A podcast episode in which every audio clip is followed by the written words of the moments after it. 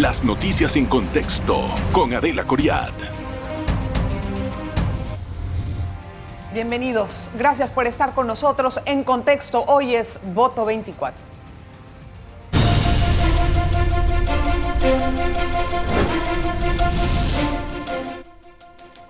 Bueno, las alianzas que han surgido en los diferentes partidos políticos para poder lograr la presidencia muchas veces llegan a ser parte de las estrategias políticas que va a emplear cada uno de los partidos y pues, para no perder esta elección. La pregunta es, ¿qué tan bien posicionadas están?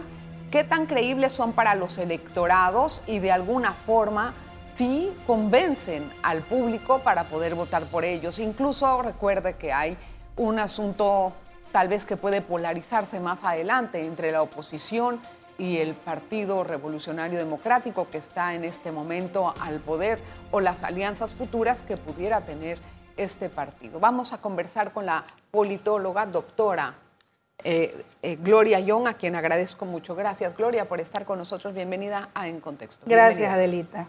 Bueno, como politóloga en este momento, ¿cuál es el ambiente que usted analiza?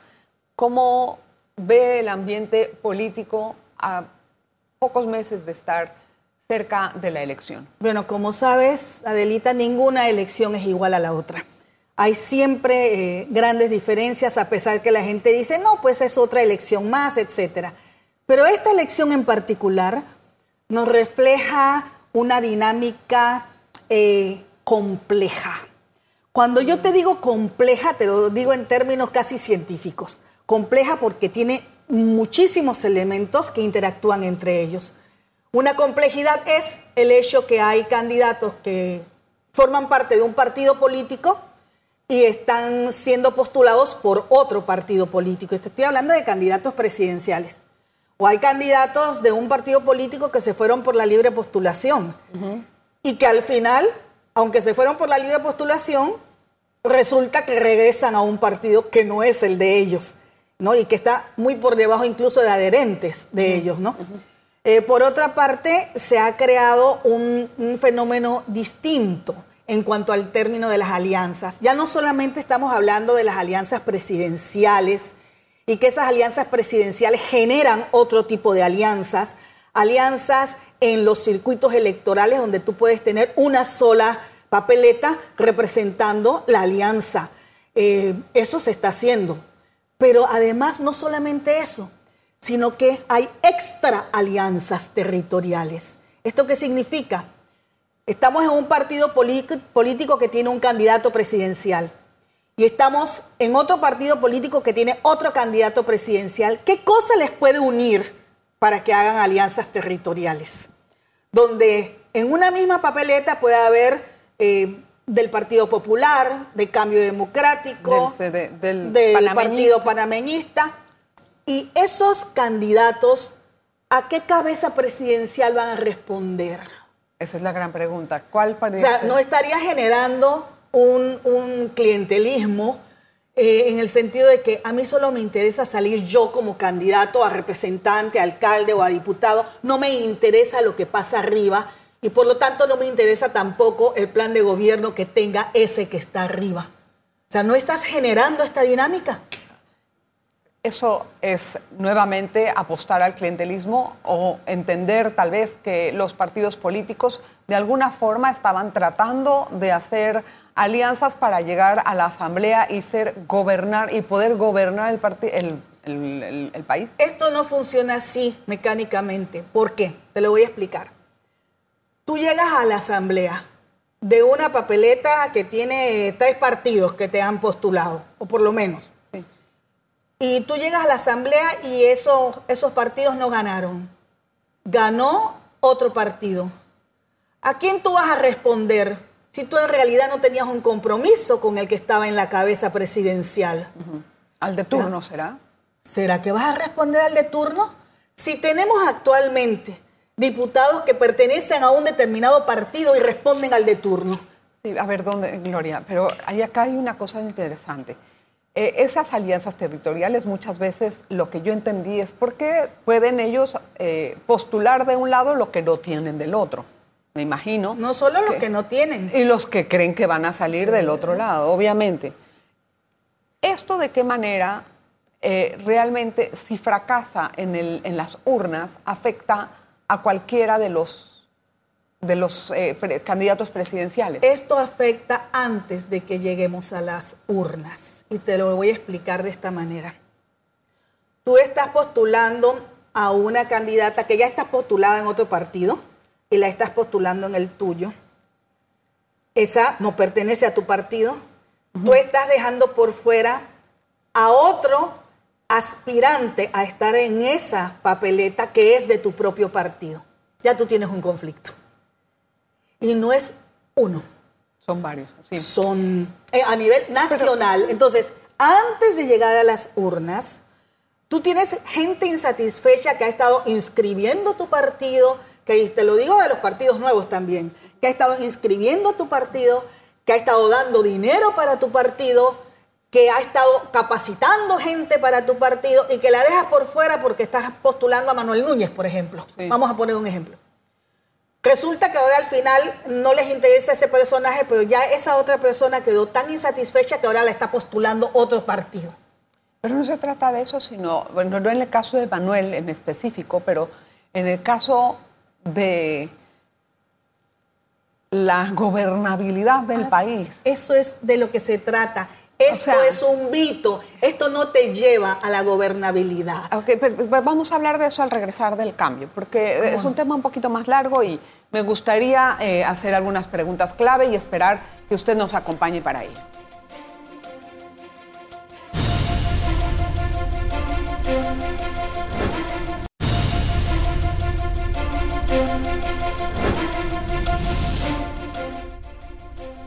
Gracias por continuar en sintonía de En Contexto. Nada más para acabar con el tema de las alianzas territoriales.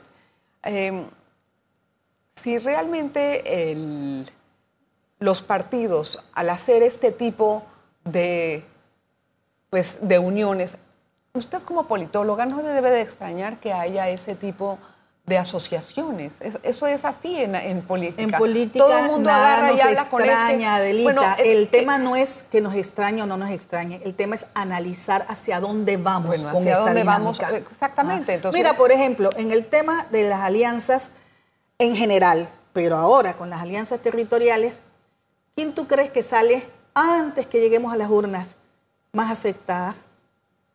La mujer, dice usted. Las mujeres.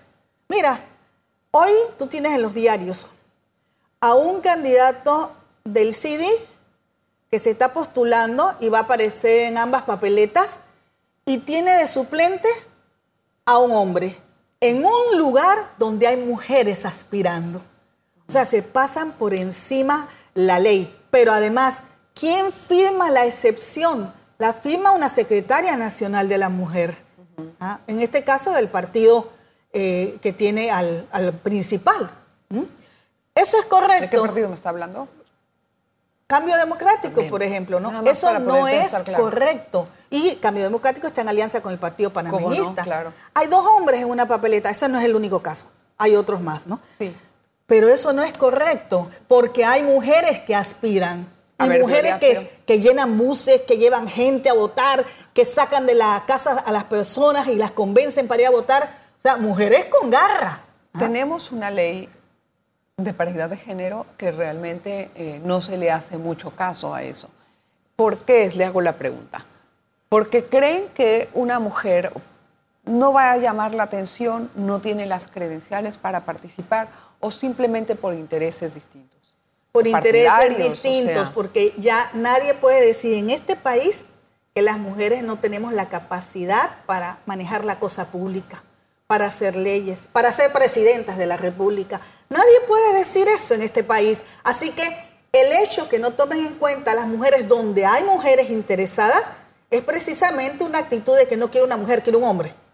Otra cosa, una mujer por ser mujer no significa que tiene un cargo Por supuesto que no. Y un hombre por ser hombre. Exacto, cualquiera. tiene que mostrar las credenciales que luego realmente que lo valoran, que lo, que lo acreditan como, Adelita, ese, parte es un de discurso que ya no debemos seguir trabajándolo. ¿Por qué?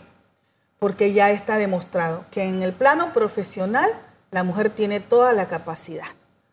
Que en el plano político la mujer tiene toda la capacidad. Estamos hablando que las mujeres ya nos hemos ganado esos espacios con nuestro esfuerzo, con nuestro trabajo. Sí, entiendo. Lo que, a lo que iba es, la sociedad que estamos viviendo todavía es una sociedad machista como la habían catalogado hace tiempo. Aún es, aún es. ¿Qué, tan, qué, tan, ¿Qué tan marcada está esta situación? No, te lo voy a decir en porcentaje, pero nosotros tenemos actitudes machistas y conductas patriarcales en todos los sectores sociales del país. En los sectores que toman las decisiones importantes, en la clase media y en los sectores populares. ¿Por qué? Porque esto es un tema de proceso que empieza desde la casa, sigue en el primer espacio de socialización, que es la escuela, sigue en, el medio laboral y sigue en todos los otros espacios. Pero no podemos detenernos ahí. O sea, yo no estoy de acuerdo en seguir deteniéndonos en denunciar el machismo. Yo estoy en la línea de probar que somos capaces. Uh no, una pregunta, Gloria. En la asamblea, ¿hay acoso contra las mujeres? Claro que sí. Es que ¿Cómo se manifiesta ese tipo Claro de que hay acoso. Hay acoso de todo tipo. En la asamblea, en mi época, hubo acoso sexual, y en ese tiempo las mujeres no se atrevían siquiera a denunciarlo. Igual hoy día les cuesta trabajo denunciarlo. Y sobre todo si son mujeres que están casadas porque sienten que su esposo las va a culpabilizar a ellas. ¿Sexual de qué tipo? ¿Por parte de quién era el acoso? Por parte de trabajadores, por parte de eh, colegas, por parte de mucha gente. Yo no sé si tú te acuerdas, que yo estaba hablando una vez en un periodo de incidencia, hace, estamos hablando hace 19 años. ¿ah? En el periodo de incidencia era diciembre y estaba hablando y alguien me pasó un, papel o una tarjeta y eso es muy común. De repente tú estás hablando y a alguien se le pasó el tiempo de incidencia y te pasa una nota, Gloria, menciona tal cosa, recuerda tal, eso, normal. Así que yo tomo la tarjeta y la abro y me sale un inmenso pene de un Santo Claus. Eso es acoso sexual. Eso es violencia sexual. Además de, política. ¿no? Además de eso, sufrió otro tipo de acoso a su, bueno, persona. Ese, sí, como no. claro, no. No, no te puedo, es que no soy yo. No, pero es la mujer, no quiero entenderlo. Son montones de mujeres que han sido sobrevivientes, porque ninguna ha muerto de eso, sino sobrevivientes de eso. Y, por ejemplo, lo que ha pasado ahora en relación a, la, diputada juvenil a la diputada juvenil, ¿no? Eso hay que investigarlo. Yo no puedo saber si fue cierto o no fue cierto, ni tú tampoco. Claro. Eso está en manos de las autoridades que lo tienen que investigar. Y yo nosotros a nivel de APARLEXPA, la Asociación de Parlamentarias y Exparlamentarias, le hemos dado seguimiento a esto y estamos viendo que hay avances en la investigación. Hay que esperar que eso suceda, pero mientras tanto no podíamos quedarnos calladas ni en silencio. ¿En alguna forma le están prestando algún tipo de atención eh, legal a la familia de la víctima? Eso yo no lo sé. No. Yo solo he escuchado las eh, declaraciones de su madre, he escuchado y últimamente esas declaraciones han venido bajando de, intensidad, ¿no? ¿A qué cree que se debe eso? ¿A qué creo que se debe qué cosa? ¿Qué ha bajado la intensidad? Porque creo que la están atendiendo. Porque si tú te sientes atendida, tú entonces bajas tu nivel de denuncia y de molestia. Aunque esta es una molestia que va a permanecer por mucho tiempo. Y va a ser tal vez difícil de probarlo. Bueno, había tanta gente. Testimonios y evidencias. Había tanta gente, Adelita. Y yo no puedo creer que en medio de tanta gente no se pudiera alguien dar cuenta de lo que estaba ocurriendo si sucedió en efecto. Así que vamos a esperar que esa situación se dé porque ya ha habido mucho foco sobre esto y hay que darle tranquilidad a la persona. Eh, analizándola, no con una niña o con una adolescente que acaba de ocurrir, sino en el punto de vista de que es mujer, de que es menor de edad y de que estaba en un evento en donde se estaba trabajando, no nada más eso, estaban tratando de hacer un diputado para el futuro. ¿Cuál es, eh, cuál es, esa, cuál es ese análisis que usted hace como politólogo? Bueno, en primer lugar, hay un hecho lamentable que se está investigando, pero no se puede invalidar toda la experiencia, porque yo he sido testigo de que esta es una experiencia positiva. Recuerda que yo dirigí por 30 años un centro experimental de educación, el Instituto Celestín Freinet. De allí salieron estudiantes con el método que nosotros trabajamos, que fueron en su momento diputados juveniles y que hoy están en la Asamblea como diputados en forma. Así que no podemos invalidar una experiencia que a lo largo de los años ha demostrado un resultado más positivo que negativo. Pero no podemos por eso hacer de la vista gorda, ni pensar que las cosas no han eh, sucedido y que tenemos que Lo ideal es que haya certeza de castigo en caso de que haya un acto eh, de esta naturaleza y si no que se esclarezca qué fue lo que pasó, porque ante la opinión pública queda esa sensación. Y, las evidencias. Yo te dije al principio cuando estábamos comentando que el tema de las evidencias es muy importante. Y en lo que está sucediendo actualmente eh, ante la intención de estar modificando la ley electoral a escaso tiempo de, las elecciones, esto es un tema también de no respetar las evidencias. Vamos a hacer la pausa para poder entrar directamente en ese tema. Vamos a hablar de las reformas electorales en un momentito. No se vayan.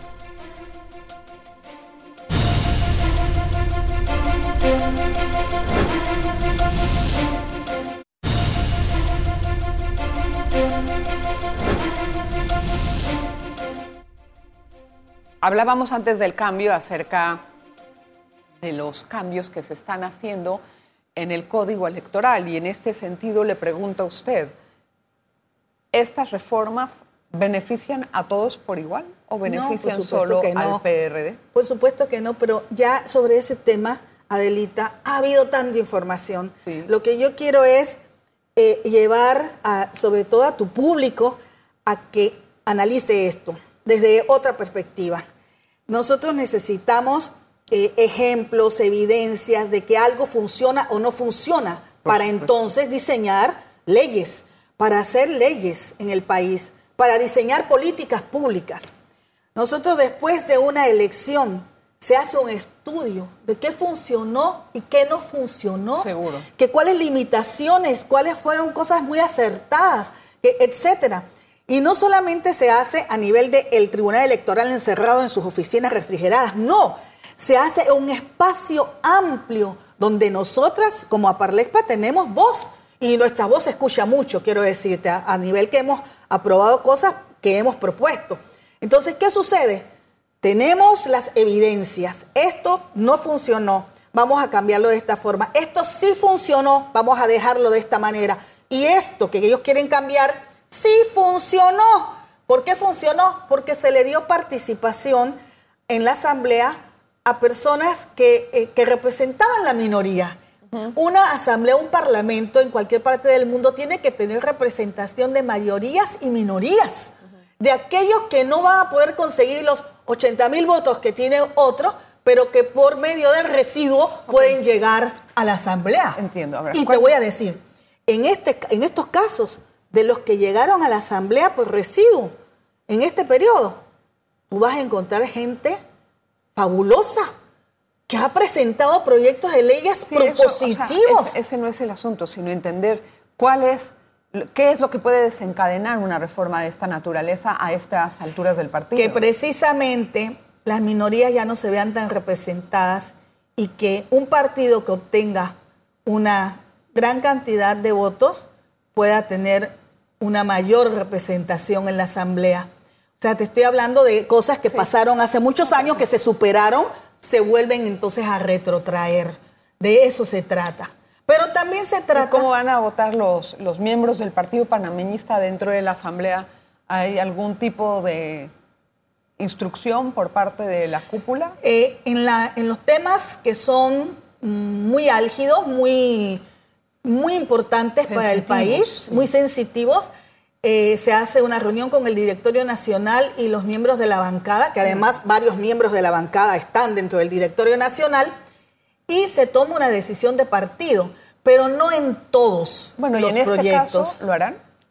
¿Es, ¿Amerita una decisión? Yo no te puedo decir eso porque no formo parte del directorio nacional, pero sí te puedo decir que mi aspiración es que hagan caso porque en algunas ocasiones hemos visto que se van fuera de borda. Así que eh, espero que en esta ocasión las cosas sean diferentes. Hablando dentro del Partido Panameñista, ¿usted cree que la mujer está bien representada dentro de su propio partido? En la directiva no hay ni siquiera mujeres, hay dos no, o tres. En, en la junta directiva creo que hay una sola mujer. Creo que hay dos. Creo que lo, lo revisé. en el directorio nacional hay muy pocas mujeres, no llegamos al 30%. En este sentido, las mujeres no están bien representadas.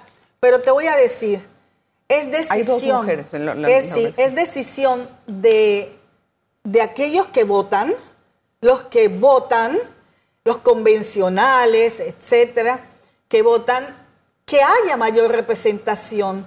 Pero ¿qué sucede, Adelita, en la práctica? Y eso no solamente pasa en mi partido.